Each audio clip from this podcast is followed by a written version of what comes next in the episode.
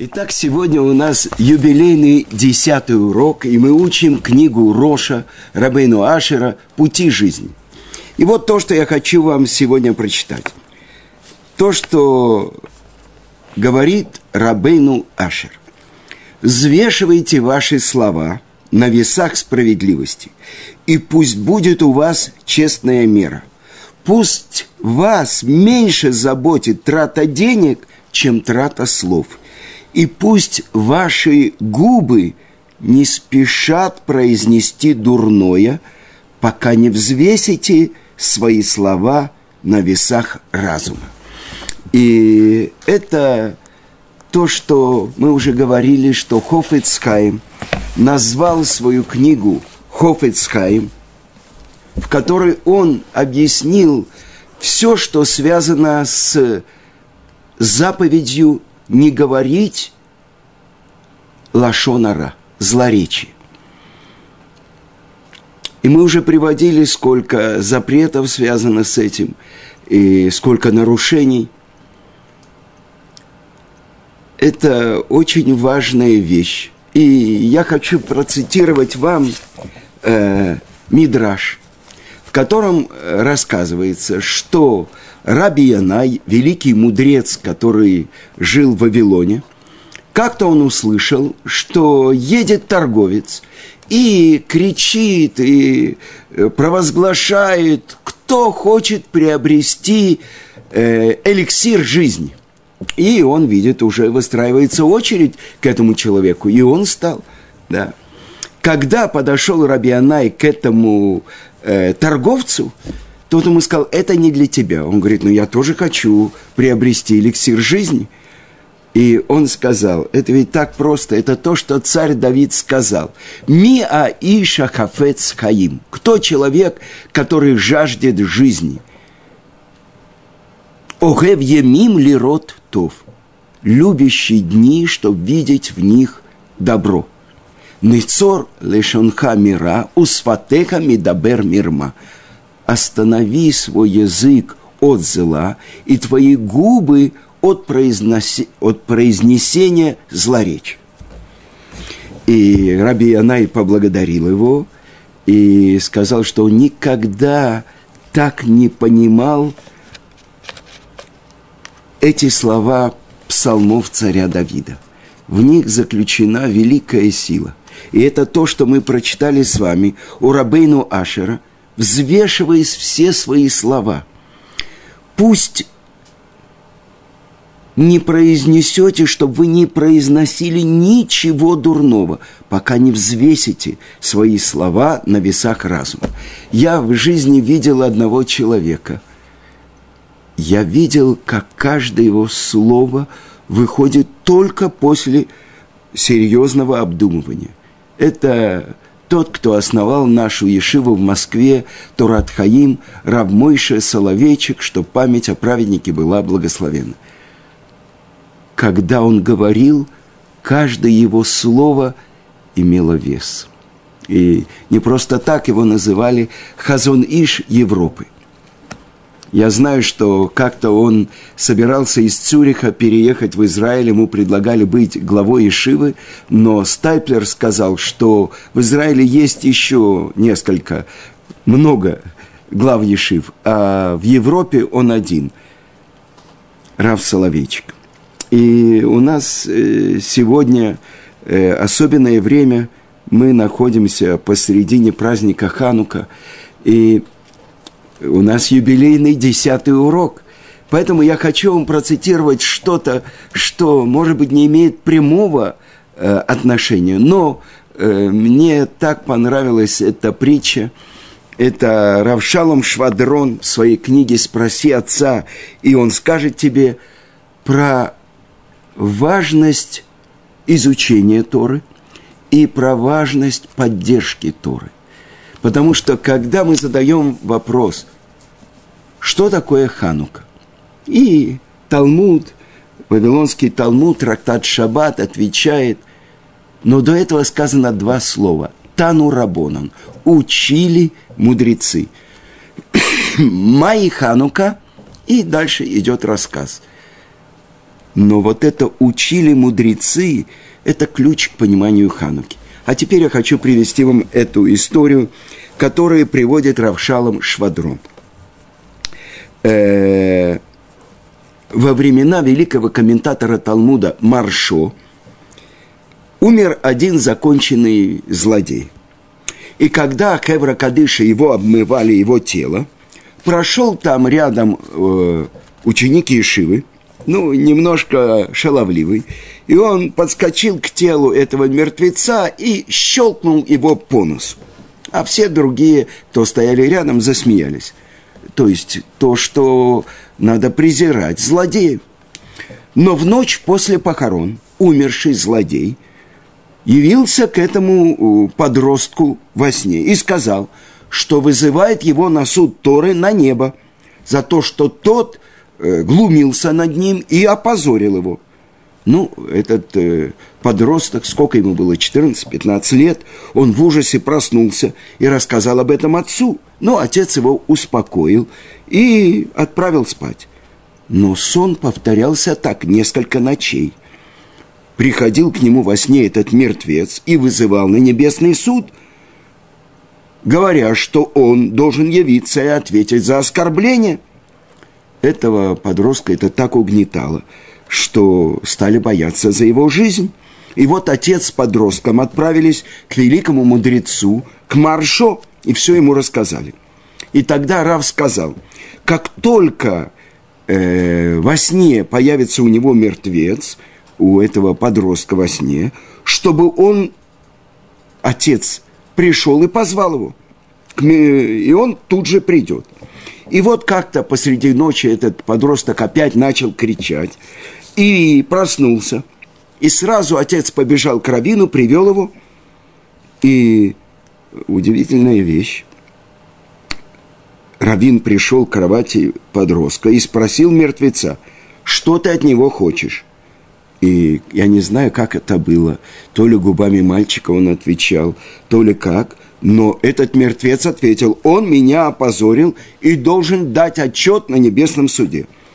Сказал ему Маршо – Разве ты не был законченным злодеем всю свою жизнь? Ни субботы, ни, ни Торы, ничего у тебя не было. Наоборот, ты делал много зол, э, зла, и об этом известно было всем. Тебе ничего не полагается, ответил мертвец. Может быть, вам это удивительно слышать, но я не был законченным злодеем. Однажды, проходя мимо реки, я увидел еврея, который тонет. Я бросился и спас его. В результате мы стали друзьями. Тогда я начал финансово поддерживать его. И делал это всю мою жизнь. И когда я пришел в, на небо, меня приняли с большим почетом, как Талмит Хакама, как еврейского мудреца, и не припомнили никаких моих грехов. Потому что кто спасает хотя бы одного человека из Израиля, как будто спасает весь мир.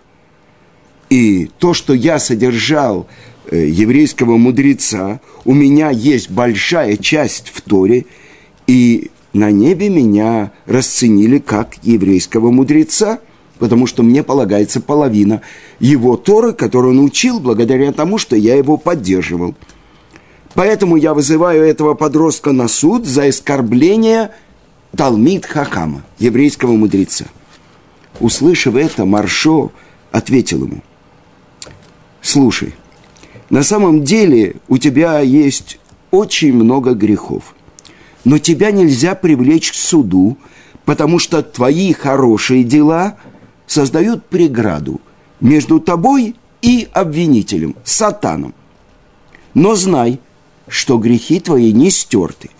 Сейчас Сатан хочет ослабить тебя, потому что если ты вызовешь смерть этого подростка, этого подростка, который изучает Тору, то Сатан устроит тебе наказание мера за меру. Тогда ты спас еврейского мудреца, а теперь ты хочешь погубить юного еврейского мудреца. И если ты это сделаешь, преграда, которая тебя защищает, упадет, и начнут тебя судить за все твои прегрешения. Так что стоит тебе его простить. Мертвец промолчал и с тех пор больше не являлся. Мы видим, насколько велика заслуга поддержки Торы и еврейского мудреца. А почему я привел историю про Маршо?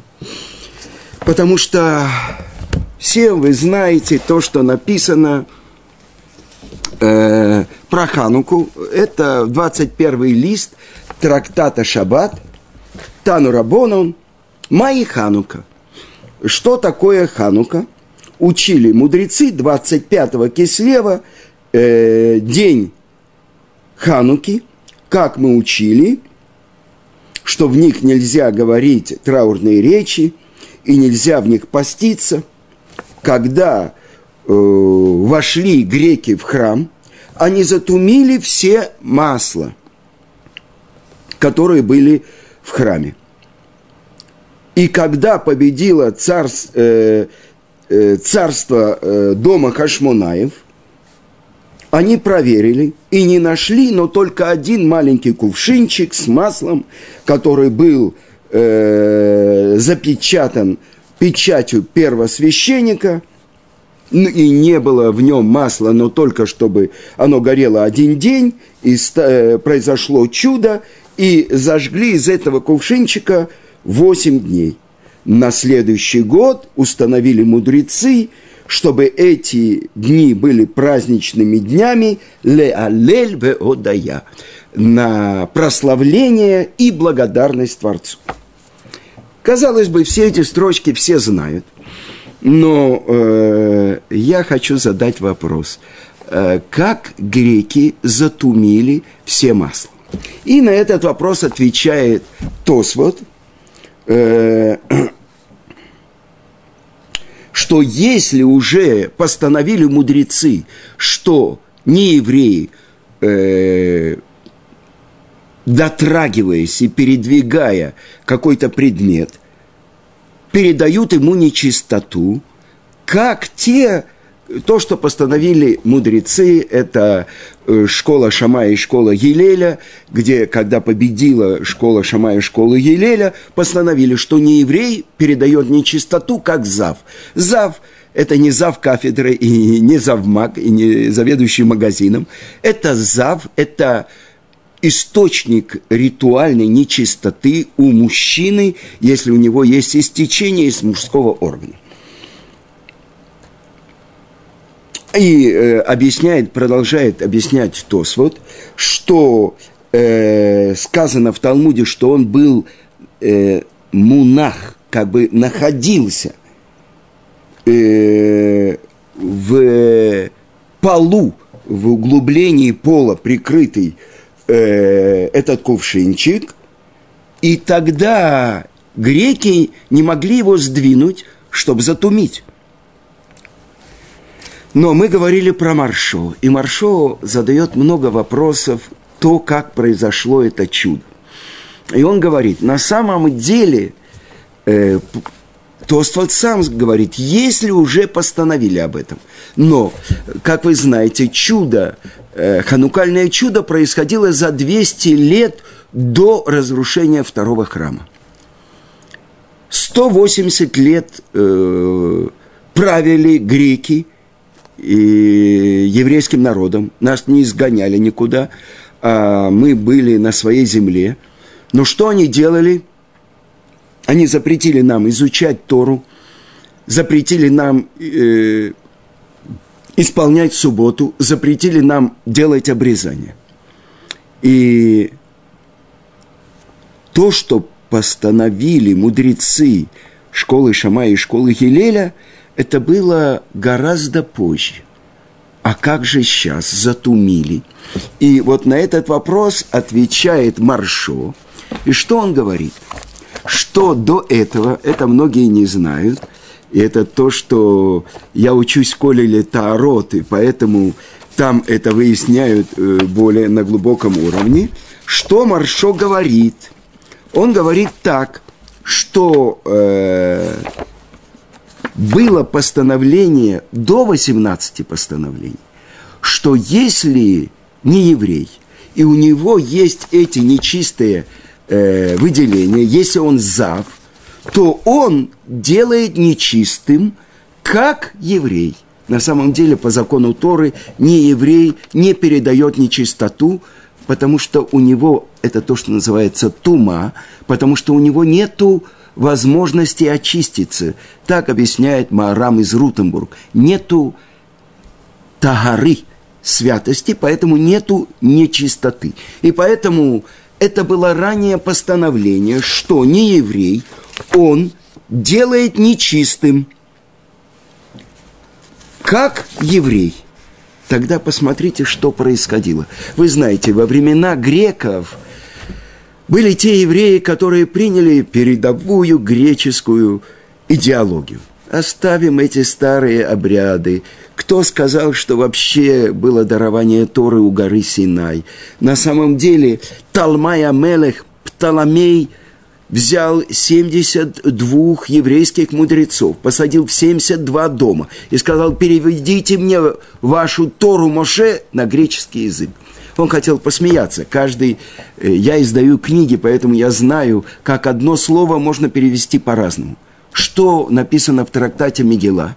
То, что была особенная помощь с неба, что все эти еврейские мудрецы внесли 10 изменений в перевод Торы на греческий язык,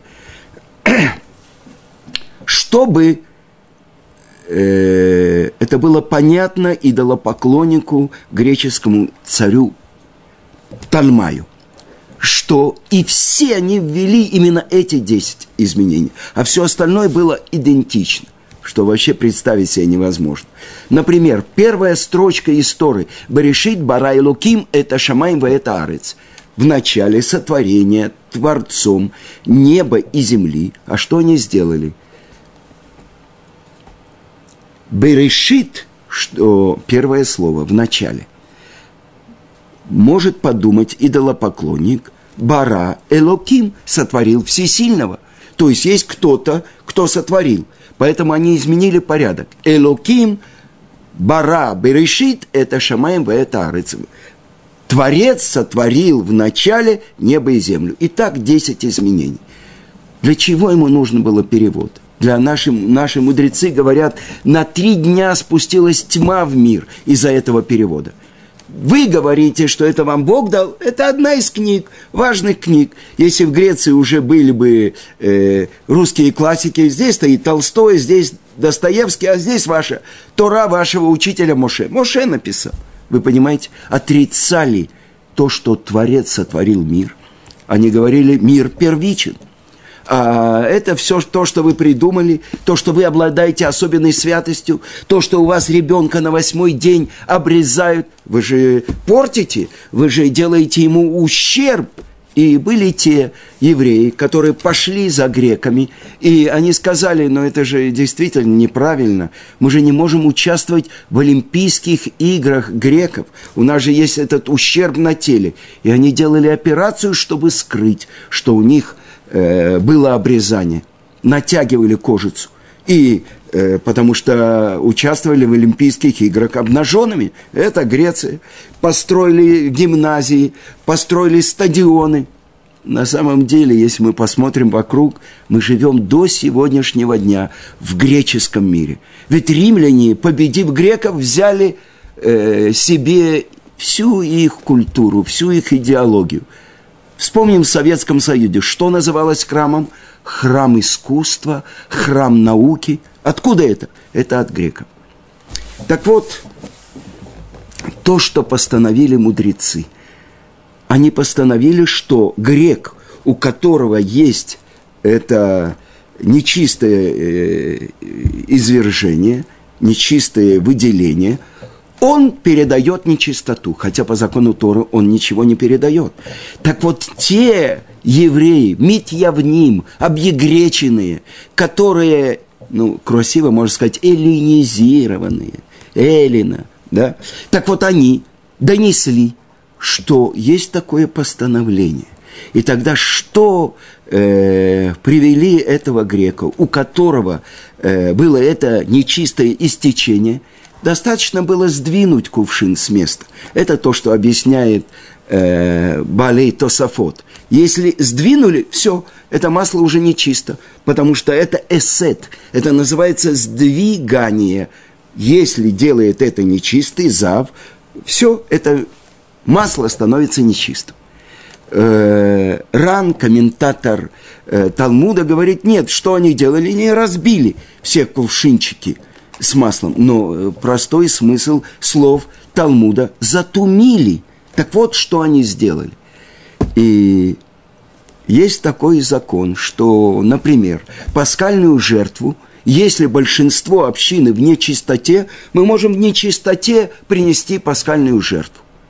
Так и здесь, по закону Торы, мы могли спокойно это сделать. Почему же мы это не сделали? Потому что так важно было увидеть, что наша мудрость выше греческой. Ведь если греки говорят, мы находимся э, в пространстве, это границы нашего тела, наших квартир, нашего мира, трехмерное пространство. И мы находимся в определенном времени. Это параметр. Ну, если мы посмотрим, время, оно существует всегда. Секунда, когда я поднимаю руку, секунда, когда я опускаю руку, мгновение, когда рука... Все это поток. Тогда, если время всегда, тогда и материя всегда. Чем же отличается наша мудрость? Что мы говорим? Мы говорим, что первое слово «берешит» этим словом Творец сотворил время. И у времени есть начало. Материя существует во времени и в пространстве. Ее сотворил Творец. Он сотворил мир. Так мы говорим. Боре, бара, брия. Творец сотворил мир. И в этом заключается наша мудрость. И поэтому, если мы говорим, что Творец сотворил весь мир – он сотворил время, Он сотворил пространство, Он сотворил материю, которая существует в пространстве и времени. Это очень важная вещь. А греки говорят, мир первичен, а потом э, человек из-за слабости придумал себе богов. Афродита, Зевс, Гермес, обожествляя самих себя, силы, которые заключены в человеке. И так написано в Талмуде, что еврейский мудрец Раби, Раби Ханане бен Раби бен Ханане, он часто бывал во дворце у императора. И как-то император спросил его, скажи, пожалуйста, э, сколько время вынашивает змея? Э, Раби Ушо бен Ханане сказал, семь лет откуда ты учишь? И Раби Ушо бен Ханани учил это из Торы семикратно против э, нечистого животного. Э, нечистое э, животное, скажем, э, кошка, у нее период беременности 52 дня. Слон – это в 7 раз больше, это ровно год, 350 с чем-то дней. А змея проклятая из всех зверей, всех животных – семь раз больше, семь лет. Тогда спросил император, но мудрецы Афин сказали, что змея вынашивает три года. Они взяли змею, спарили ее со змеем, и родила она за три года. И ответил Раби Ушо бен Ханани, они не знают, что так же, как и человек, змея, она спаривается даже беременная. А на самом деле вынашивается, как я выучил из Торы, 7 лет. И тогда сказал император, если ты такой умный, отправься к ним и приведи их ко мне, 60 мудрецов Афин. Что сказал Рабиушо бен Ханане? Они мудрецы, но мы мудрее их. В чем же? И он победил их, он привел их, и они перед императором э, их всех там казнили. Что он доказал? В чем заключена наша мудрость. А наша мудрость заключена в том, что мы знаем, где кончается наша мудрость и начинается вера. Мы полагаемся на нашу мудрость, но в рамках, который дал нам Творец, мы знаем, что Он сотворил мир, и Он дал нам место и время, чтобы мы открыли его – насчет исследований до сих пор и математика, и все науки – это все от греков. И культура, театры, э, спорт – все от греков. Но все построено на обожествлении человека.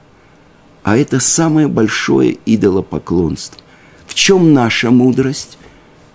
То, что сказал Сократ, самый великий мудрец греков. То, что я не могу постичь, не существует – а мы говорим, так как мы получили с горы Синай Тору Творца, мы говорим, что там, где кончается наше понимание, начинается наша вера.